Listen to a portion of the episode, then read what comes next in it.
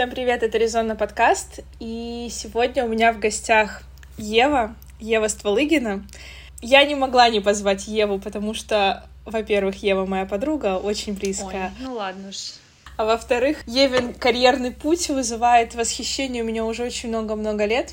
И я бы очень хотела, чтобы она с вами поделилась и рассказала, каково это работать в консалтинге в Дубае в современном мире. Ой, ну прям ты, конечно, сказала много лет, как будто я там уже, не знаю, 30 лет опыта. Знаешь. Да.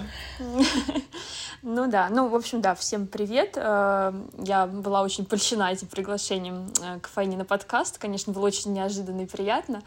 Вот. Но да, как Фаина сказала, сейчас уже почти год, как я в Дубае живу и работаю, собственно, в консалтинге в компании, которая называется Карни.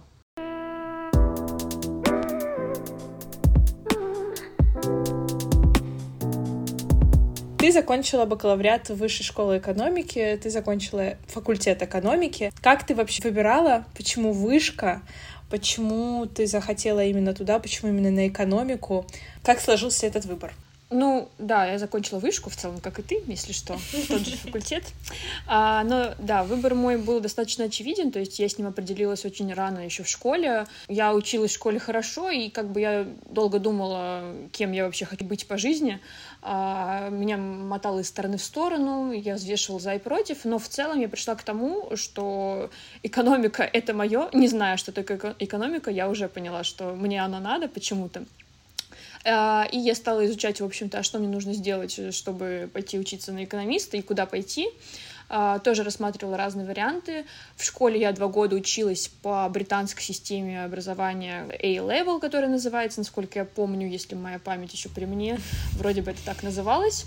А, и там у нас тоже была экономика на английском.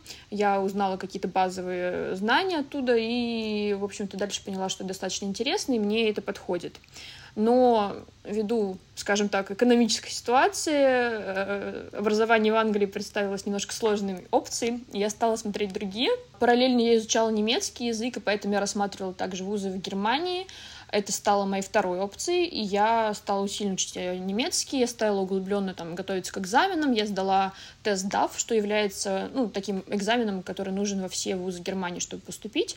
Вот, сдала его в целом неплохо, но в последний момент, уже в одиннадцатом классе, я подумала, что, ну, в целом не особо-то оно мне все и нужно, и в Москве мне, в общем-то, неплохо.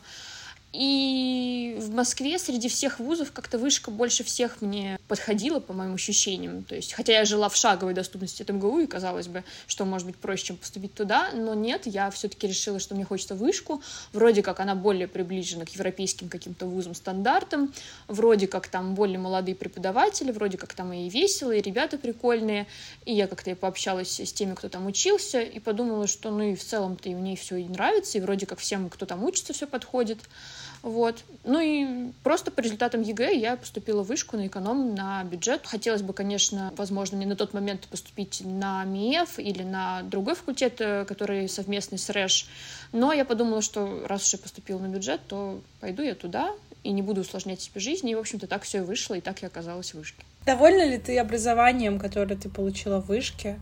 Довольна теми навыками, которые она тебе дала, теми знаниями, насколько это актуально и релевантно в, на твоей работе? Ну, я не могу сказать, что мне прям напрямую какие-то определенные навыки пригодились. То есть я не работаю в финансовой, например, сфере, то есть мне вот навыки финансового моделирования не прям сильно нужны в работе в, на, на повседневной основе, но какие-то базовые скиллы, конечно, мне пригодились. Вот. Но в целом, наверное, такое классическое экономическое образование очень полезное. Оно дает тебе навык думать, дает тебе навык быстро учиться и мыслить именно в том направлении, которое нужно, если ты хочешь работать в сфере бизнеса, экономики, финансов и вот всего прочего подобного. И в этом плане, да, вышка, мне кажется, дала очень хорошую базу. А, были некоторые преподаватели, которые были прям реально крутые, и ты ходил на их пары и думал, что вот да, вот я прям вот мне интересно, и я хочу понять это глубже, как это все работает и как это связано с реальным миром. Вот. А, конечно, было много теорий, которая никому особо не нужна, но везде в учебе у тебя есть какая-то базовая теория, от которой все строится, и мне кажется, очень важно, что ты тоже понимаешь. Поэтому я не жалею, я в целом довольна своим образованием, наверное. Вот. Ну, было много плюсов. Э, из плюсов, конечно, окружение, помимо преподавателей, это все друзья, знакомые, которые у меня были и есть э, после вышки, с которыми я до сих пор продолжаю общаться. Мне кажется, э, окружение, которое у тебя формируется в вышке, это вот то, что нужно очень сильно ценить, потому что не во всех вузах такое у тебя может быть. А помимо этого, какие плюсы еще были? Вот окружение, преподаватели, может быть, минусы? Окружение, преподаватели, да, это, конечно, плюсы. Из плюсов э, тоже ты, наверное, находишься в той среде, где все что-то хотят, что-то делают, куда-то растут, э, какие-то цели, планы, и ты из-за этого ты тоже сам себя начинаешь мотивировать и что-то пытаться делать и искать какие-то вот куда тебе нужно расти и развиваться. Вот. Причем каждый растет в своем, то есть кто-то уходит там с уклоном в программирование, кто-то углубляется именно в теорию, в преподавание, вот в науку, кто-то уходит в финансы, но каждый находит какую-то свою точку, зону роста, и в ней растет. И вот это очень круто, что ты смотришь так на всех и тоже мотивируешься. Это тоже большой плюс, я считаю. А вот. Из минусов, ну, из минусов, конечно, были и преподаватели не очень, были какие-то пары скучные, и курсы какие-то ты брал, которые думал вообще, зачем мне это нужно по жизни. А, ну и так, наверное, везде нет, нет какого-то идеального вуза. Конечно, у меня не было опыта учебы в другом вузе, мне тяжело сравнить. А, но в целом у меня скорее позитивный опыт, чем негативный, да. Хотя, опять-таки, мы учились во времена коронавируса, что наложило свой отпечаток на наше образование, когда мы, ну, наверное, года полтора мы провели в онлайне суммарно, и не, не видясь на ежедневной основе с однокурсниками, ты тоже теряешь связь, пара онлайн уже не то, что пара офлайн. А, но такова вот тоже реальность, как бы так сложилось. Так сложилось у всех, кто учился в это время. И, в принципе, мне кажется, вышка справилась очень достойно во времена коронавируса, как она адаптировалась быстро и как перестроила все процессы. И потом все вузы с нее копировали. Так что это прям респект. Ты еще сказала, что выбирала курсы, которые были не очень полезными, но была возможность выбрать курсы. Такая возможность мало где есть вообще в России, мне кажется.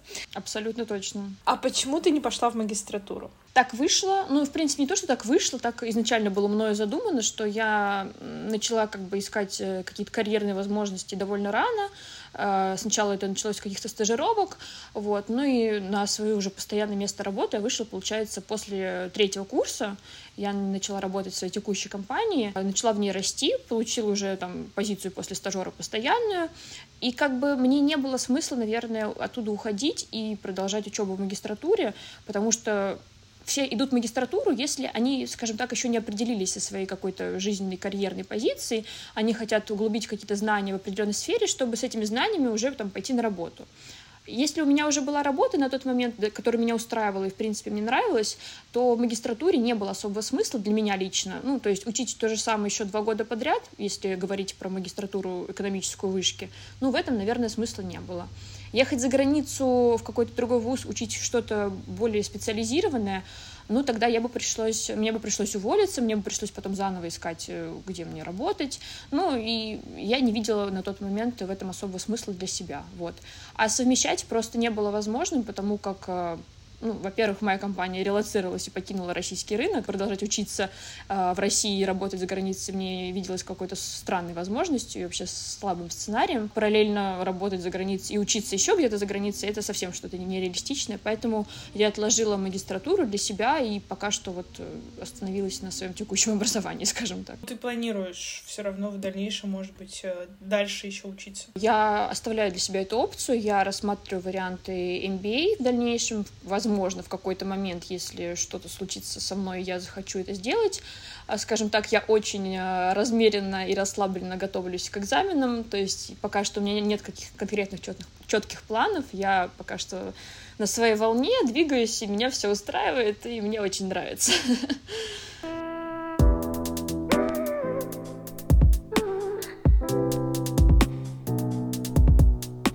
упомянула о том, что ты достаточно рано начала искать карьерные возможности, что ты достаточно рано начала искать стажировки, подработки, выходить на работу. Вообще, давай начнем с самого начала. Твоя первая стажировка.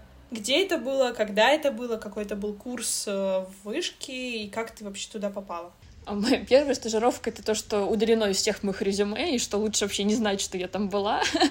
Наверное, это место дало мне какой-то опыт, но скорее это был опыт такой, что я поняла, где я не хочу работать и чего я не хочу делать. Это было после первого курса. Я провела на этой стажировке месяц. Это была компания, которая называется... А я могу говорить название компании? Наверное, могу. Да, да? можешь, конечно. Э, компания, которая называется Сагаз. Э, Сагаз страхование. А, и там я занималась какой-то абсолютной э, ну, я не буду материться, ладно. В общем, занималась я непонятно чем совершенно. А, то есть это не было связано с экономикой, это было связано с чем-то внутрикорпоративным, что-то какая-то странная штука, а, которую, в моем понимании, я могла бы потом как-то выгодно завернуть в какой-то опыт. И я подписалась на эту стажировку на несколько месяцев. Я начала ее в июле и должна была на ней остаться до конца года, кажется.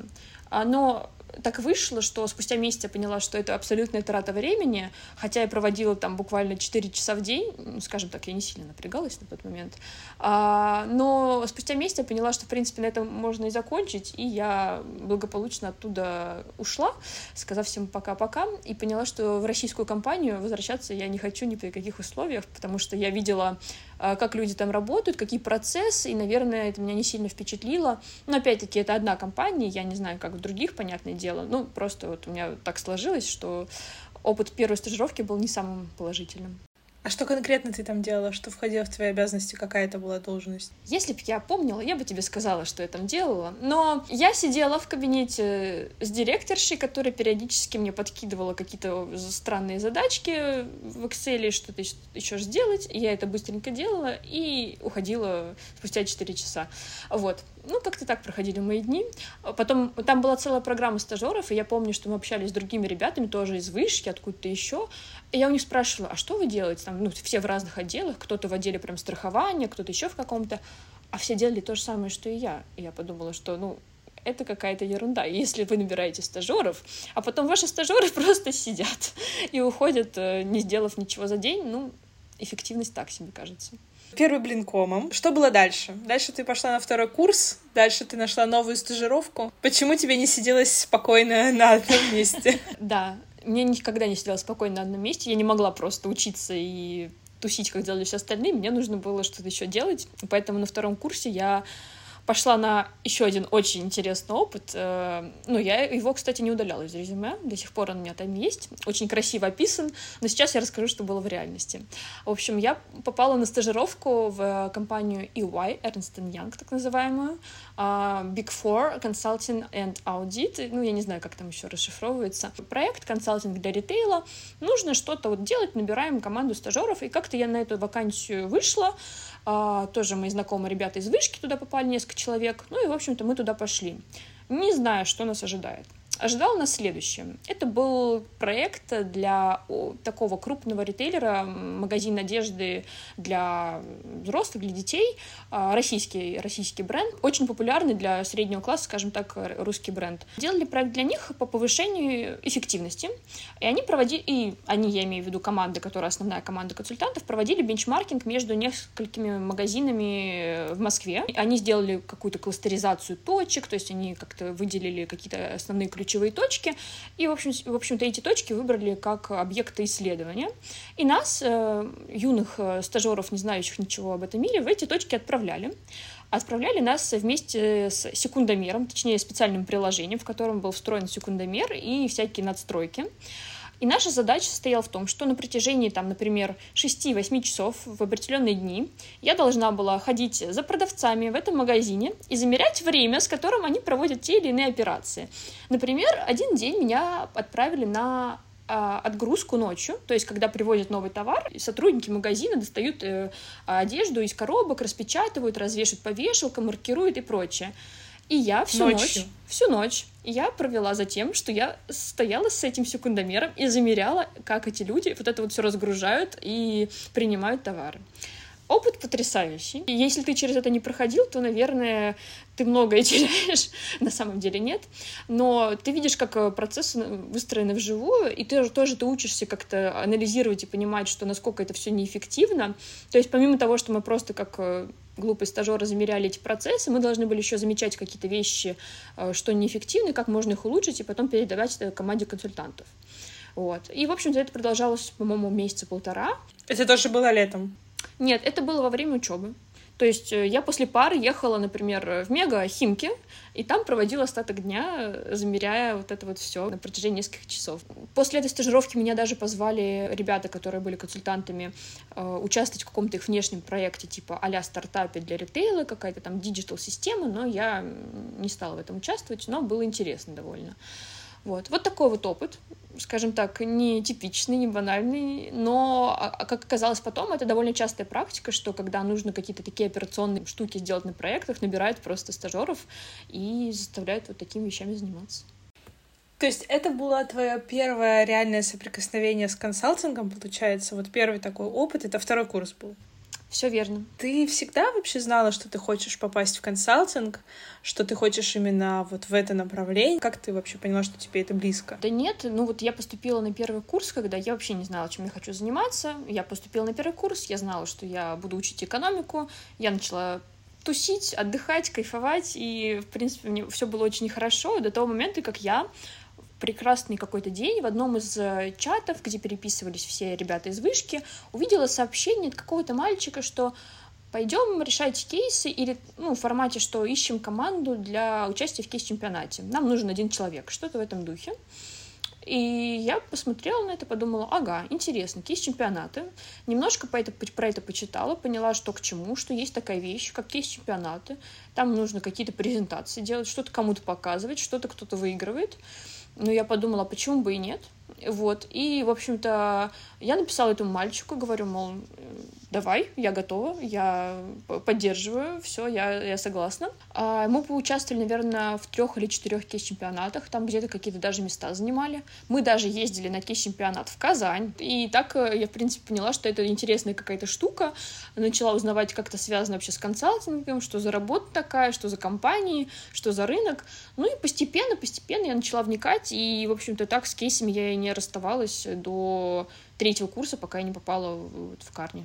То есть это такое абсолютно спонтанно. Слышала, увидела, поняла, что это близко. Ну да, то есть я попробовала, поняла, что мне это нравится, это интересно. Параллельно, конечно, я там, пока училась, пробовала какие-то финансовые штуки, брала какие-то углубленные финансовые курсы, потом плакала, потом ненавидела эту жизнь, понимала, что это мне вообще не нравится. Ну, то есть я как бы сравнила все, сравнила все, все опции, скажем так, которые у меня были, и поняла, что, наверное, консалтинг, да, это оно, а все остальное как-то вот уже не так приятно и не так интересно. Вот сейчас, допустим, это второй курс, ты услышала про кейсы, начала участвовать участвовать в кейс-чемпионатах, и потом в твоем э, резюме появляется форум, на котором ты работала летом. Расскажи поподробнее, что за форум, что ты делала, как вообще он появился на горизонте, что это за опыт такой? Ой, это очень интересный опыт на самом деле. Но я даже не могу сказать, что это карьерный опыт, скорее такой более какой-то жизненный, что ли. Это было летом, как раз после второго курса, это когда начался ковид. И в то лето стажировок, скажем так, не было вообще. То есть они, наверное, были, но там набирали, там, дай бог, пару человек, и то не везде. И если брали, то брали кого-то уже с опытом, и, ну, кто может принести какую-то value компании. А глупую девочку со второго курса, у которой там особо опыта никакого нет, ну, особо никто брать не хотел. Как бы я там ни старалась, и сколько бы кейсов у меня уже там в резюме не было. В общем-то, я попробовала, да, поискать что-то на лето, какую-то стажировку, поняла, что особо не получается. Дальше подумала, ну, почему бы мне этим летом и просто не отдохнуть. Но ковид как бы сказал мне, что нет, девочка, ты этим летом и на море тоже не полетишь. И так получилось, что вот я сдала сессию, у меня впереди два месяца лета, и я не знаю, чем себя занять. Ну, буквально, то есть мне делать нечего. Оставаться в Москве, у меня никогда не было такого лета, чтобы я просто была в Москве и никуда не ездила, ничего не делала. Мне было грустно, скучно. И совершенно случайно через э, друзей семьи, скажем так, э, мне поступило приглашение э, подработать летом на молодежном форуме, если кто-то знает, называется «Территория смыслов». Это вышка является одним из спонсоров-организаторов этого форума. Вот. А, форум заключается в том, что туда привозят на смены студентов с разных вузов э, России, со всех, со всех вузов, там проводят какой-то отбор а, на неделю. Одна смена — это одна неделя, и они все посвящены каким-то темам. То есть, типа, там, смена экономистов, условно говоря, смена политиков, смена там еще кого-то. Вот. И под каждую смену там своя образовательная какая-то программа, какие-то там нетворкинг, ивенты между этими студентами. И плюс там приезжают спикеры. И спикеры довольно крутые. Форум проходил в Солнечногорске, это недалеко от Москвы, то есть, ну, там ходят вот эти вот поезда «Ласточки», которые быстрые, то есть там час-полтора, и ты уже в Москве. То есть, в принципе, никакой проблемы нет. Ты на природе, у тебя там какие-то ребята выступают, а из рабочих задач мне нужно было заниматься, в общем, там какой-то типа телеграм-канал вести, что-то какие-то пресс-службы организовывать. То есть что-то очень такое легкое и, скажем так, в кайф, э, что может быть сделано. Ну и плюс знакомство, общение, тоже там какие-то знакомые ездили на этот форум. Ну, я подумала, почему бы и нет, я на это подписалась, и, в общем-то, два месяца я провела на этом форуме. Очень приятный опыт. Я работала очень мало и занималась очень простыми рабочими задачами. Я послушала вживую очень много крутых э, людей тоже получила опыт в плане общения очень большой, наверное, этот форум меня раскрыл, потому что, ну, мне нужно было тогда очень много общаться, взаимодействовать с людьми, так как я, я была как бы частью пресс-службы, мне нужно было вживую общаться даже вот с теми же политиками, ну, то есть, как бы опыт такой очень интересный, я не знаю, где бы я еще могла бы в этой жизни получить в принципе. Ну и плюс, учитывая, что я там не делала почти ничего, я заработала на тот момент очень большие для себя деньги по ощущениям, я думала, что, в принципе, это очень много, я вообще могу позволить себе все после этого форума, и я была прям сильно довольна. Так что да, форум был интересным experience ом. А, у меня до сих пор остались контакты ребят, с которыми я там работала и общалась. Очень интересные и фотографы, а, и тоже ребята из других а, каких-то департаментов. Ну, в общем, очень клевое лето тогда было, неожиданное, вообще спонтанное, но вот, вот так. Дальше в твоей биографии появляется Данон. Почему вдруг Данон, почему вдруг FMCG, если ты уже в тот момент решала кейсы, ты уже знала, что ты хочешь в консалтинг, у тебя был опыт в Эрст Янге, Почему Данон? Это тоже был такой интересный опыт, но Данон для меня был местом чисто для галочки в резюме, потому что я на тот момент, да, уже прекрасно знала, как ты сказала, что я хочу только в консалтинг, и для меня это топ-1 приоритет, но из-за того, что у меня вот так все было спонтанно с этим коронавирусом, с непонятными стажировками, мне нужно было что-то сильное в резюме, чтобы я, если что, могла сказать, что вот, у меня есть реальный опыт, связанный как-то плюс-минус с консалтингом, я могу его как-то завернуть красиво, про него рассказать. Вот. Э, и плюс э, второй момент, что я не хотела идти в консалтинг, пока я была на третьем курсе, даже пытаться туда попасть, потому что я понимала, что это очень много времени занимает от работы, а на третьем курсе мы все еще учились, и я все еще ходила на пары. Да, было такое время, когда я еще старалась что-то делать, и я понимала, что я, ну, физически я не смогу это совмещать, ну, наверное, или смогу, но мне будет прям сильно плохо, и какая-то из сфер, либо учеба, либо работа будет западать. Поэтому я приняла для себя решение, что я начну заниматься консалтингом как бы после третьего курса, то есть там летом между третьим и четвертым я начну заниматься отбором, а пока я буду спокойно готовиться, набираться сил, но и чтобы как бы какой-то опыт капал, я пошла, собственно говоря, в Данон, просто увидела какую-то ну, тоже вакансию, связанную э, с подразделением sales-финансы, что идеально мне подходило. Я туда прошла, и работа моя была там я надеюсь, меня не смотрят мои бывшие коллеги, и, точнее, не слушают, не слушают этот подкаст, и никто из них об этом не узнает, но я не работала там от слова «со», а всем, то есть поначалу я пыталась э, найти себе какую-то зону, что, чем я могу помогать, я писала всем коллегам, там, добрый день, чем я могу помочь, я что-то еще делала, но наверное, спустя месяца полтора я поняла, что это не имеет никакого смысла, и, в принципе, там помимо меня-то особо никто не делает, а что я буду как стажер еще пытаться что-то делать?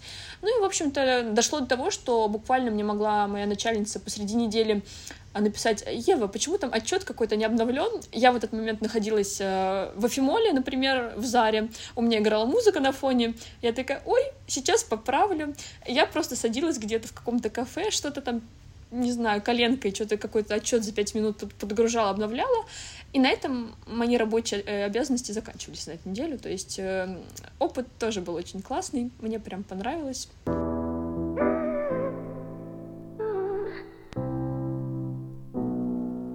Ну и давай уже к самому интересному. Как ты попала в Карни? Почему именно Карни, почему не, не тройка, что очевидно, казалось бы, и насколько вообще сложно было туда попасть. Конечно, через постель, как я еще могла туда попасть. Ладно. Но вообще э, очень тоже интересная история, как мы начали решать, собственно, с Фаиной кейсы на третьем курсе.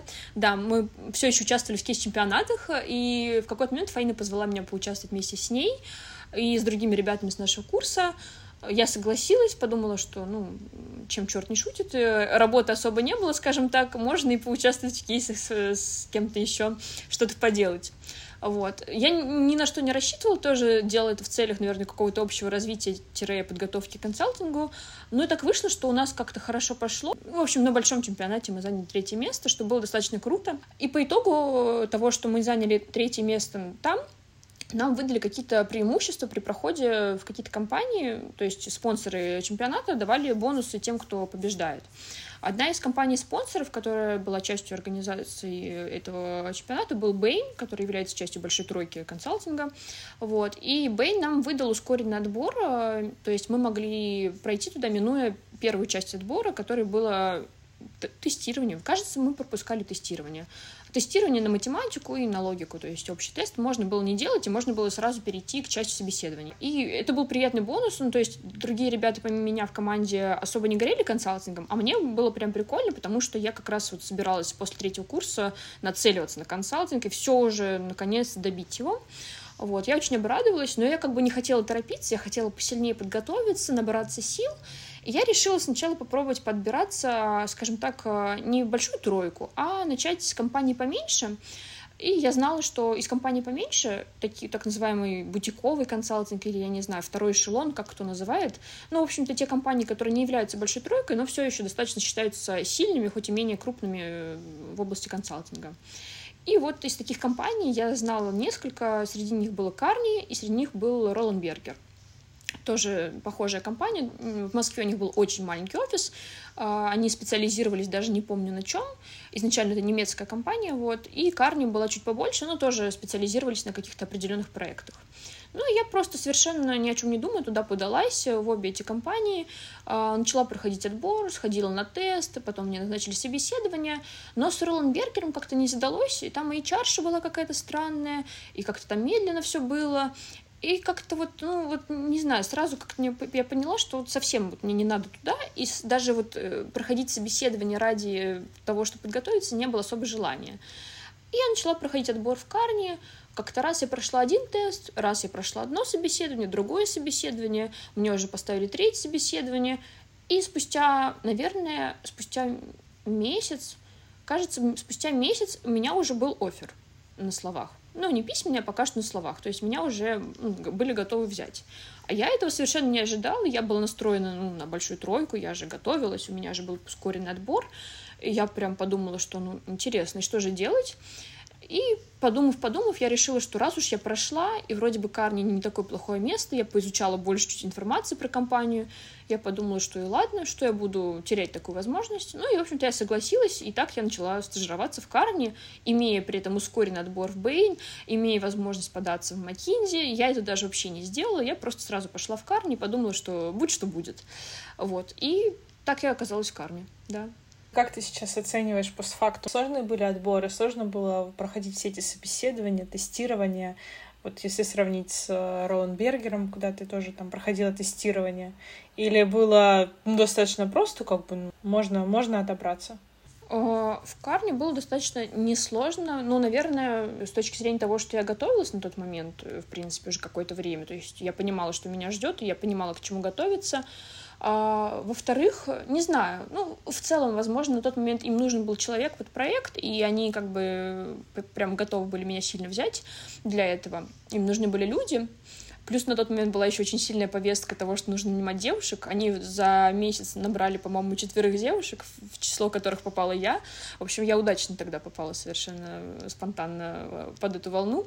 То есть, да, мне было несложно. Э, в принципе, я в какой-то момент своей жизни решала тест BCG отборочный, и он показался мне схожим по уровню с Карни. То есть, я думаю, у них примерно у всех плюс-минус одно и то же. Да, то есть, ну, если ты готовишься, если ты понимаешь, что от тебя ждут и хотят, если ты в какой-то силы усилия в это вкладываешь какое-то длительное время, то, наверное, это по итогу должно выливаться во что-то как минимум. Поэтому, учитывая, что я давно была погружена э, вообще в сферу консалтинга, то есть первый курс я там и кейсы решала, я понимала, что будут спрашивать на интервью, и у меня эта база долго копилась, и поэтому отобраться было довольно несложно на тот момент. Карни, Москва, твой первый проект. Что это было, если ты можешь это раскрывать? Э, чем ты занималась, какую практику попала?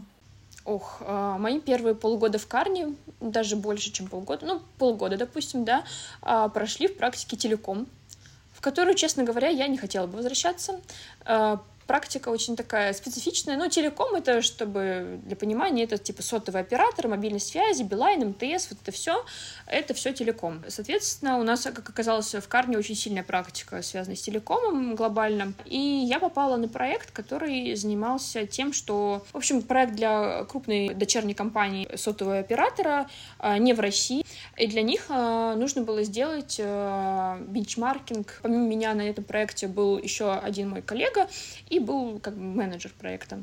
Вот. Э, я как бы пришла в консалтинг, я была в шоке, потому что сразу что-то было странное, меня сразу стали закидывать на какие-то клиентские встречи, еще и как бы клиент не русский, хотя и ну, русскоговорящий, но другая страна, что тоже сразу интересно. Я-то ожидала, что проект будет российский.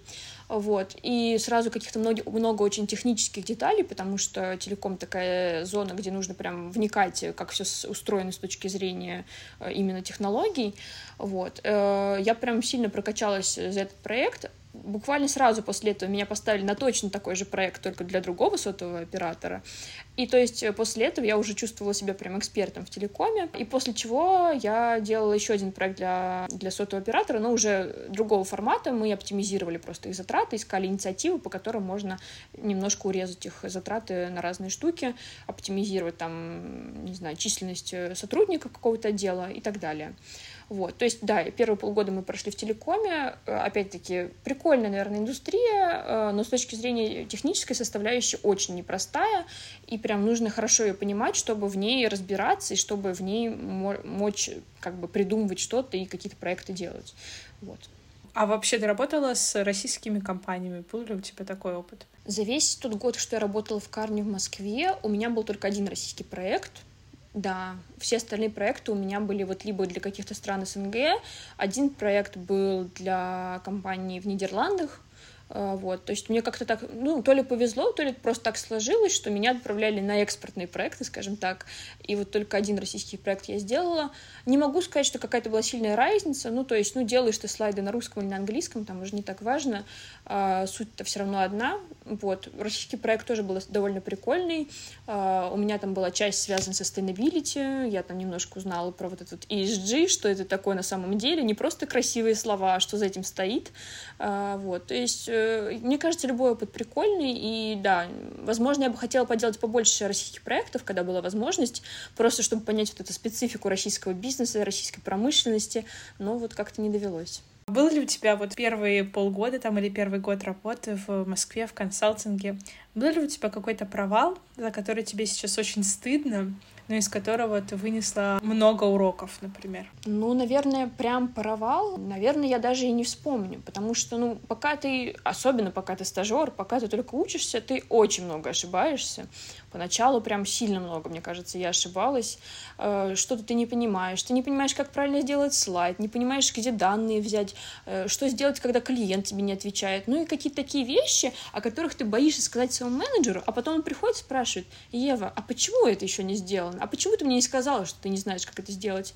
А ты сидишь и думаешь, а я, я просто, я, я стажер, я, я не знаю, что мне делать в этой жизни. Вот. Э, и, конечно, таких моментов было много, но как бы вот прикол консалтинга в том, что тебе просто приходится очень быстро учиться, иначе, ну, как бы ты не справишься. То есть тебя закидывают просто в ситуации и говорят, что вот, пожалуйста, у тебя встреча, ты ее проводишь одна, у тебя 20 человек со стороны клиента, им нужно объяснить методологию, как э, проводить опросы, какие данные они должны предоставить. И, ну, конечно, они не в восторге, что им нужно какие-то данные тебе предоставлять в каком-то Excel, что-то тебе присылать. Они начинают тебе просто закидывать этими вопросами. А тебе просто нужно справиться и как-то вот сделать так, чтобы они успокоились. И вот такие ситуации постоянные, и это очень сильно учит. То есть тебе приходится учиться, расти над собой постоянно, преодолевать какие-то вот свои такие моменты и работать над ошибками, чтобы потом в дальнейшем их избегать, иначе просто ты не справишься никак в этой профессии.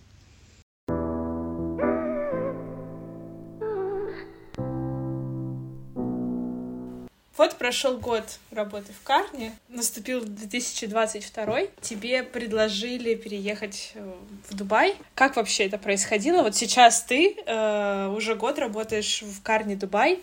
Расскажи, как ты приняла это решение, А почему выбрала Дубай? Был, был ли у тебя вообще выбор? Легко ли ты приняла это решение? Тоже немножко вернемся к политическим мотивам, ну так, чуть-чуть слегка. В общем-то, когда началась, э, как там это, специальная операция, когда началась, э, у меня сразу началось такое состояние паническое с самого начала, и я сразу понимала, что ну, на нашей компании это скажется, потому что моя американская компания изначально ну и все консалтинговые компании начали постепенно уходить с российского рынка. Первый, кстати, ушел Бэйн. Они ушли чуть ли там, насколько я знаю, через несколько дней. А, вывезли всех одним самолетом по историям. Что-то такое в этом было.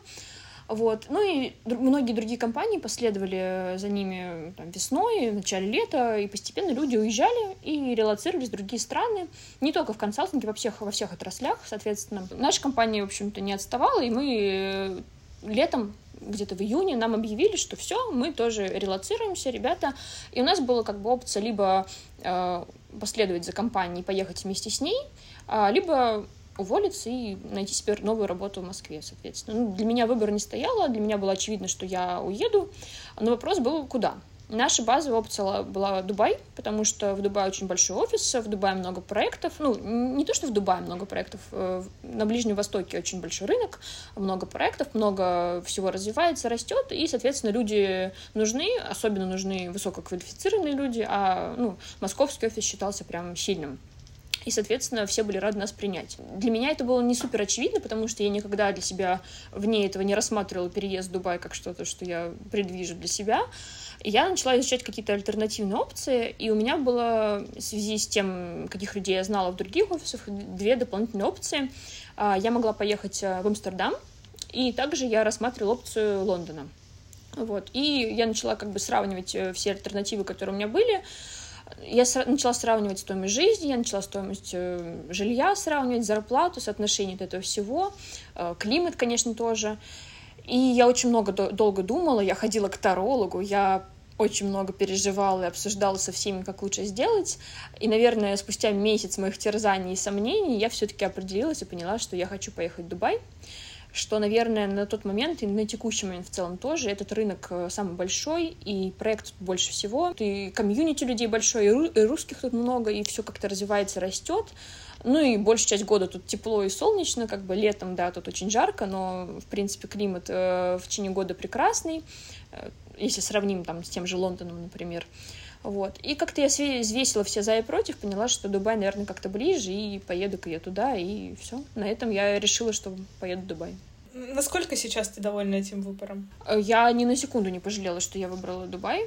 Вообще ни на секунду, потому что мои знакомые ребята, как из других компаний в целом, как и из нашей, э, поехали в Европу, релацировались и в какой-то момент, то есть там в Германию, в Англию, в Нидерланды, еще куда-то я вот сравниваю их отзывы, как, э, как у них выстроена там жизнь, как моя жизнь выстроена здесь. Понятное дело, везде есть свои плюсы и минусы. Кто-то мне скажет, ты что, больная, как можно так жить вообще, вообще в Европе гораздо лучше.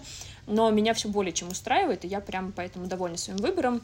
Не могу сказать, что я там рассматриваю Дубай на долгосрочной перспективе для себя, но пока что я всем довольна. А, ну, давай достаточно такой очевидный вопрос, наверное. Как вообще тебе Сколько ты зарабатываешь? Ну ладно, я не буду задавать такие, такие очевидные вопросы. Конечно, очень интересно, но не буду. Дубай как город для жизни. Насколько комфортно жить в пустыне? Климат, где летом у вас плюс 50, а то и выше. Насколько вообще город приспособлен для жизни после Москвы, тем более, потому что в Москве, мне кажется, один из самых лучших городов в целом для жизни — как, как тебе Дубай? Нет, конечно, сравнивая Дубай с Москвой, Москва супер развитый город с точки зрения инфраструктуры и всего, и там есть вообще все, что ты хочешь и пожелаешь найти, и все доступно и удобно. В Дубае, конечно, много минусов, но он очень сильно развивается, и постоянно что-то новое открывается, появляется, но какие-то минусы остаются, Например, город не предназначен для ходьбы пешком от слова совсем. Ну, то есть, э, в принципе, летом ты можешь забыть про это вообще, то есть на улицу ты не выходишь практически. На протяжении там всего остального года с октября по апрель, по май Ты можешь пройти по улице, конечно, но опции очень ограничены, то есть нету больших парков, нету вот центра города, где ты можешь походить по Патрикам, условно говоря, каким-нибудь погулять. Ты можешь пройти там три шага по набережной, ты можешь пройти там от, от одного ресторана до бара в центре города, но это очень ограничено, и в какой-то момент, там, через 5-10 минут ты упрешься в тупик, в дорогу, в какой-то там туннель, еще что-то, и поэтому тут все передвигаются на машинах, на такси, и ну, пешком не ходит никто. Вот, в этом, конечно, большой минус, потому что когда ты в Европе, ты постоянно ходишь, ну и в Москве тоже ты постоянно ходишь, вот, это, наверное, большой минус. Из остального для меня, наверное, каких-то прям критических минусов нет, ну, то есть, да, вот много, конечно, вот, пафоса, и все говорят, что город искусственный, мало какой-то культурной составляющей, это тоже есть, ну, город э, немножко на другом построен. Ну, а если говорить вот про культурную составляющую, про отсутствие парков какой-то инфраструктуры для жизни, этого нет, потому что этого пока нет, или этого нет, потому что нет такого запроса у населения, потому что государство об этом не думает э, или думает, что это не нужно. Как ты думаешь? Да нет, просто, ну, на самом деле, вообще, если так подумать, город очень молодой, и там Дубай 15 лет назад тут был, была пустыня, и там, дай бог, один ресторан на весь город. Ну, то есть, э, если так подумать, город очень молодой, а как бы, чтобы у города или вообще у любого места была какая-то культурная составляющая, нужна какая-то история, которая за этим будет стоять. У Дубая пока что, ну, истории нет, то есть он быстро развивается, растет, тут много всего, но это все как бы очень новое, и поэтому сложно с этим. Ну и плюс э, город знаменит другим, и он фокусируется на каких-то других экономических зонах, которые он развивает. То есть для туристов, для приезжающих, для развития бизнеса э, развиваются немного другие вещи. То есть да, тут есть какие-то выставки проводятся, проводятся какие-то мероприятия, но это все далеко не то, что ты привык видеть там в Москве, когда ты пришел куда-то погулять по центру исторического города, пришел пришел на выставку, пришел в балет, на оперу, в театр. Тут, тут все совершенно в другом формате. Просто к этому нужно привыкнуть, тоже адаптироваться и понять, что, ну вот да, здесь так. Если ты хочешь, э, не знаю, сходить на щелкунчик, а ты едешь в Москву, идешь в Большой театр, условно говоря. То есть а в Дубае ты не выпендриваешься и идешь э, в клуб. Ну, вот как-то так. Идешь в Амазонику, да, и тратишь там миллион дирхам. Примерно такой формат. Ну вот, хорошо, ты переехала, уже, получается, прошел почти год. А, как тебе офис Дубая? А, как тебе коллеги, как тебе проекты, как тебе вообще работа в другой стране? А, что ты по этому поводу чувствуешь, думаешь? В целом я, наверное, более чем довольна, потому что ну, мне очень нравится наша компания, мне очень нравится очень много людей в нашей компании. У нас очень большой офис, во-первых. А, и ты постоянно с кем-то новым знакомишься, это тоже очень прикольно. Э, с кем-то знакомишься не просто с кем-то, а с кем-то разных национальностей, разных культур, что-то узнаешь новое. Это очень интересно каждый раз что-то узнать, у кого какой бэкграунд, кто откуда приехал, почему приехал.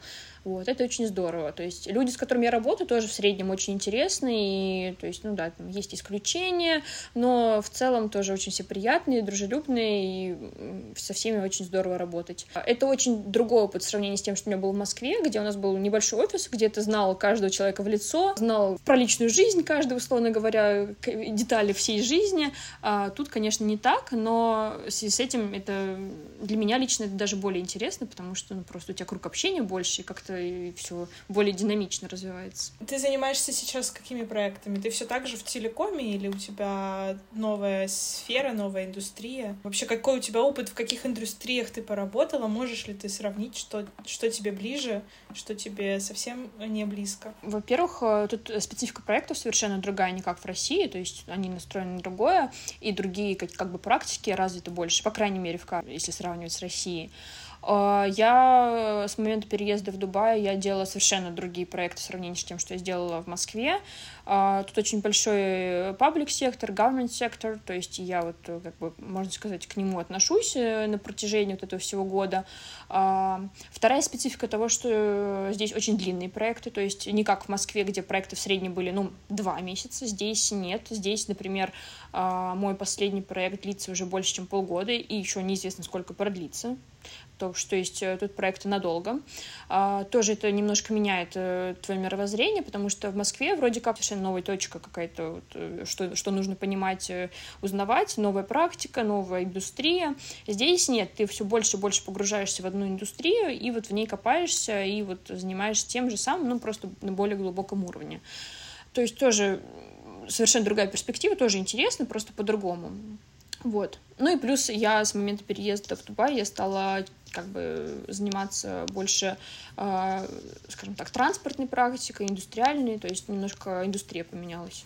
Тебе это вообще интересно? Э, на самом деле, да, в Москве мне как-то не довелось такого делать, а здесь э, прям вот как-то так сложилось, что я стала частью практики, связанные с транспортом, с инфраструктурой, и оказалось, что это очень прям клево, и мне, мне интересно. И я, наверное, не вижу себя пока что в каких-то других практиках. И, наверное, в Москве не было такого рынка и не было спроса на такие подобные проекты, как здесь. И даже транспортная практика была в Москве совершенно другая. Здесь вот немножко по-другому все, все более как-то футуристично, более динамично. Опять-таки, проекты сходятся не на том, чтобы там, не знаю, как, как сэкономить, а наоборот, как, как вырасти, как что-то новое придумать, как создать. А, то есть ты смотришь э, с видением более футуристичным.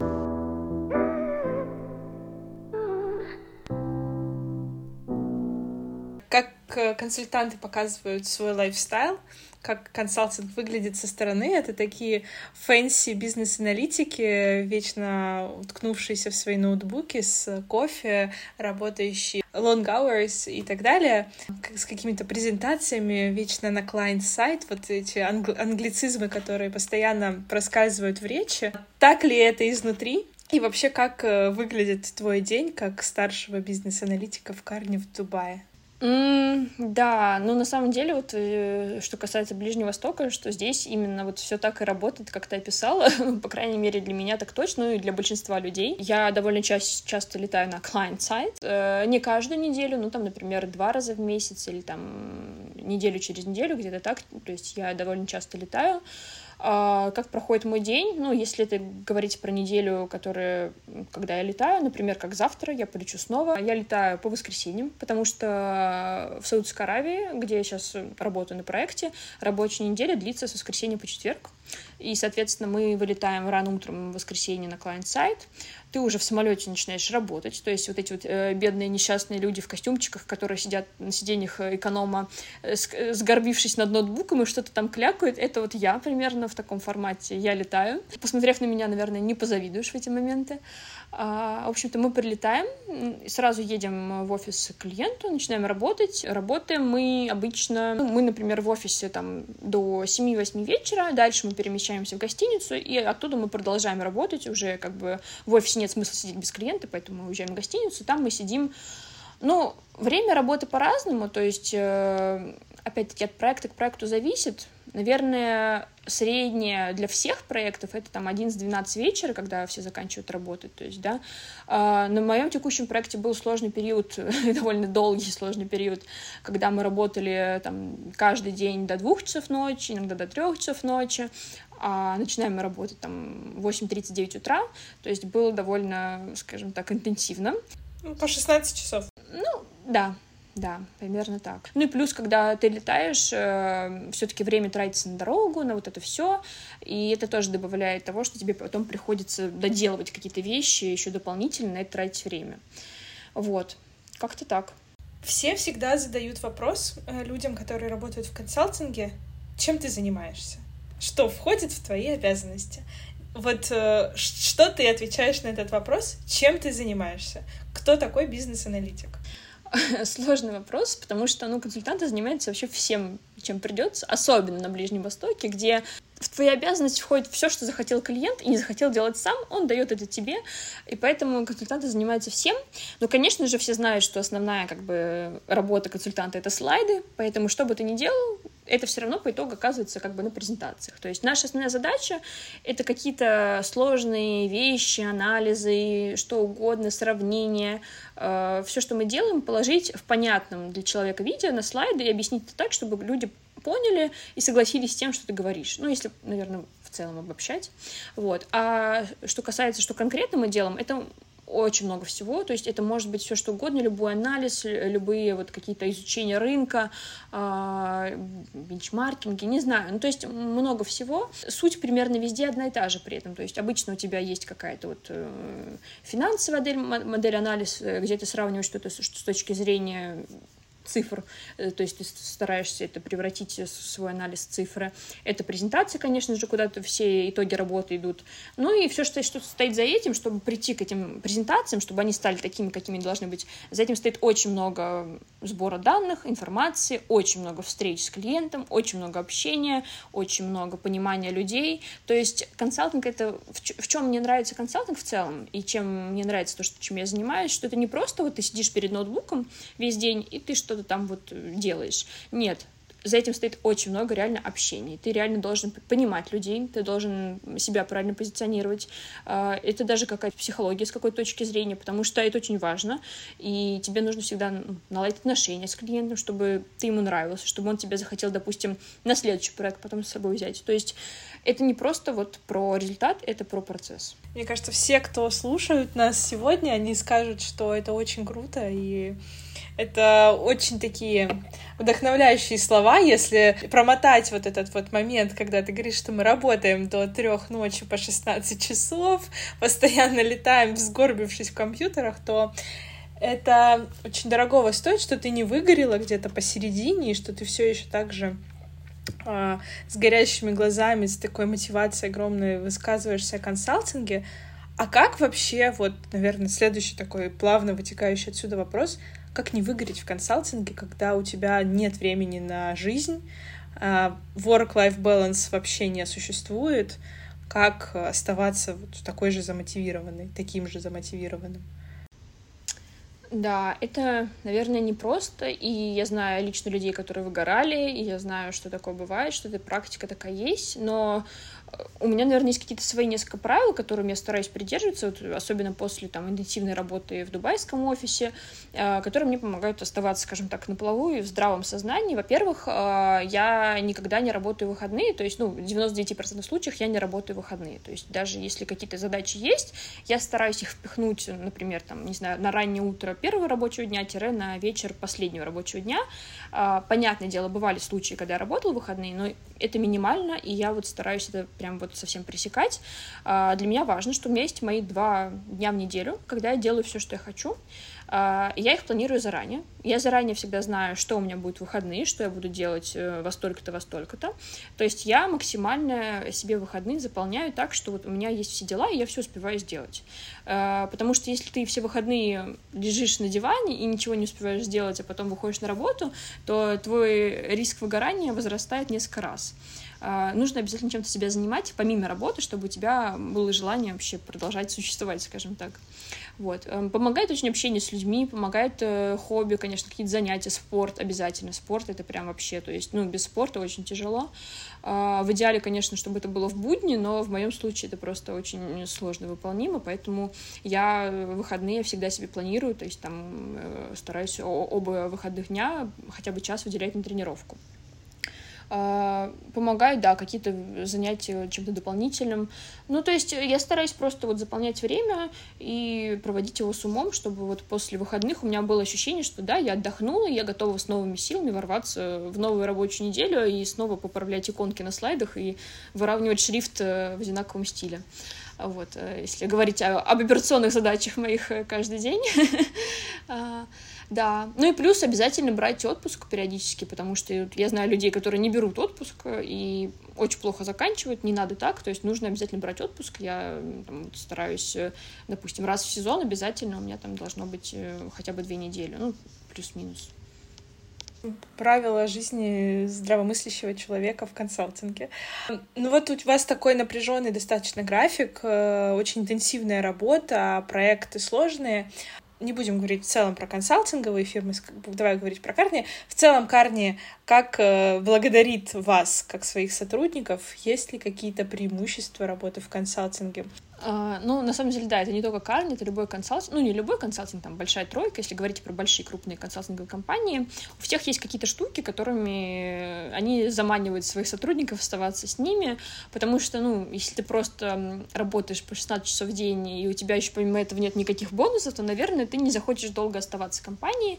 А, компании создают, стараются создать какой-то дружеский вайб и вовлекать людей, что вот это не просто работает твоя жизнь, поэтому у нас очень много всего на самом деле есть, то есть начиная от того, что, ну, конечно же, когда мы, допустим, летаем э, на еженедельной основе в командировке, там за нас все оплачивают, понятное дело, то есть мы как бы за это не платим. Ну, получается тоже хотя бы что-то, да, как минимум. А потом, если говорить про такие не финансовые составляющие, у нас очень много каких-то выездов, тренингов, э, мероприятий. Э, мы ходим периодически на какие-то мероприятия, допустим, куда-то в бар или поужинать с частью практики или с частью компании какой-то определенный. То есть проводятся какие-то штуки, которые помогают тебе общаться с коллегами вне работы и ходить куда-то вместе, проводить время, чтобы ты чувствовал себя, что вот вы не просто коллеги, вы еще и там друзья, не знаю, что вы просто общаетесь. Это тоже очень важно, это помогает расслабиться как-то и вот с людьми, которыми ты обычно просто работаешь, э, ощущать себя более расслабленно и кайфово.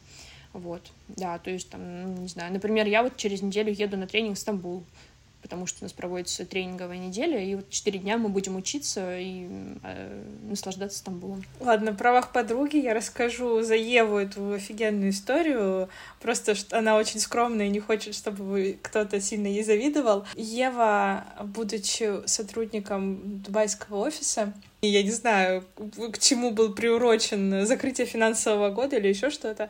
Ева смотрела Формулу-1 с яхты в Абу-Даби в компании своих коллег. Вот так примерно Карни относится к своим э, сотрудникам. Так что если вас компания не ценит, помните, что есть Карни, которые ценят своих сотрудников. Заставляя при этом работать по 16 часов, но тем не менее. Ну, справедливости ради, это была разовая акция, но было, было, было такое, да, это было очень здорово. Не фанатка Формулы-1, кстати, вообще ни разу не понимаю, в чем смысл смотреть за машинками, которые вот так вот ездят по кругу каждые пять секунд, но experience прикольный.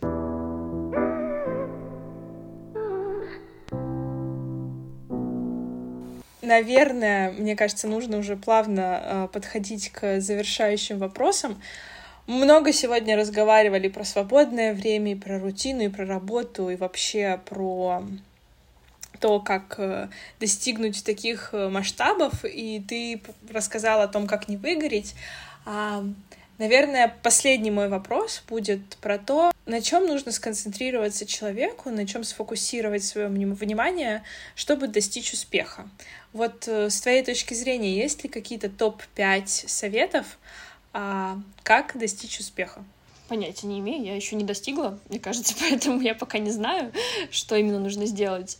Ну, наверное, как общее знание, как бы что такое достаточно очевидно, что, во-первых, тебе нужно ну, понять, что ты хочешь, и там как это, как сказать по-русски? Как это по-русски? Хочется сказать persistent, но я не знаю, как, как. Ну, в общем, ты, ты должен что-то делать, если ты чего-то хочешь. Настойчиво. Ты должен упорно. наверное, упорно к этому подходить и как бы не сходить с того пути, а вот делать, делать, делать э, и продолжать э, над этим работать, пока у тебя не получится. То есть не то, что ты там раз попробовал, у тебя не получилось, ты попробовал что-то еще, потом что-то еще.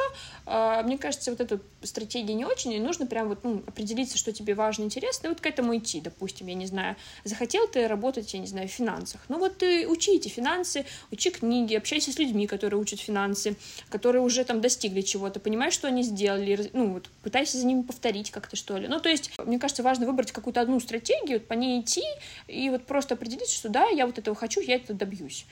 Потому что иначе ты будешь просто пробовать разное, и везде по чуть-чуть, а по итогу потом просто сложно что-то одно для себя выбрать и вот в, в этом вырасти и развиться. Наверное, это важно. Вот. А, как еще прийти к успеху? Ну да, вот э, люди, это тоже на самом деле очень важно, как мне кажется, то есть потому что тебе может казаться, что ты делаешь все правильно, чтобы достичь там своего успеха, но важно, мне кажется, пообщаться с людьми, которые э, этого успеха уже достигли, понять, что они сделали, что они сделали там не так из их опыта, и вот их опыт не повторить э, потому что тоже ты как бы можешь быть уверен, что у тебя есть стратегия, но она, возможно, провальная, и ты вообще неправильно двигаешься в этом направлении. Вот. Ну и, в принципе, наверное, не знаю, у всех определение успеха разное, поэтому понять, что тебе ближе, что для тебя успех и зачем он тебе нужен. Может, он тебе и не нужен вообще. Я думаю, на этом мы остановимся. Мне, конечно, есть еще много вопросов задать, а, но это этого уже достаточно на один выпуск подкаста. Ева, спасибо тебе большое. Спасибо, что согласилась, что поделилась и рассказала. Было очень интересно и увлекательно узнать про другую сторону э, жизни, про работу в консалтинге, про жизнь в Дубае. Спасибо большое всем слушателям, что послушали, что были сегодня с нами. Это был Резонно, и увидимся с вами в новых выпусках. Всем спасибо, всем пока. Yeah.